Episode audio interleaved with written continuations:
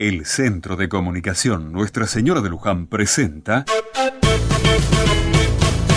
Otra Mirada. El otro día, tomando un café con unos amigos, uno de ellos, Mario, me decía que estaba cansado de aguantar pesos en la vida. Decía que él sentía que la vida era injusta, que parecía que todo venía en contra de él. Con la conversación que iba y venía al final entre todos, llegamos a la conclusión de que Mario exageraba bastante. Sus pesos, como lo llamaba él, eran las cosas de todos los días.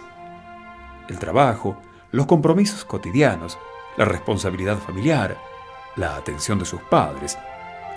Creo que hay que saber distinguir entre lo que es un verdadero peso y lo que es un compromiso con las responsabilidades y con la vida.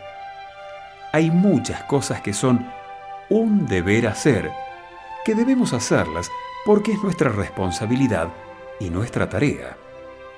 Sin embargo, a veces queremos una vida sin responsabilidad, con una deformación de libertad, como si libertad fuera algo así como, déjenme hacer lo que yo quiero y me hace bien. Te propongo hoy que te animes a distinguir, como lo hizo Mario. Vas a ver cómo tu relación con tus responsabilidades van a cambiar mucho.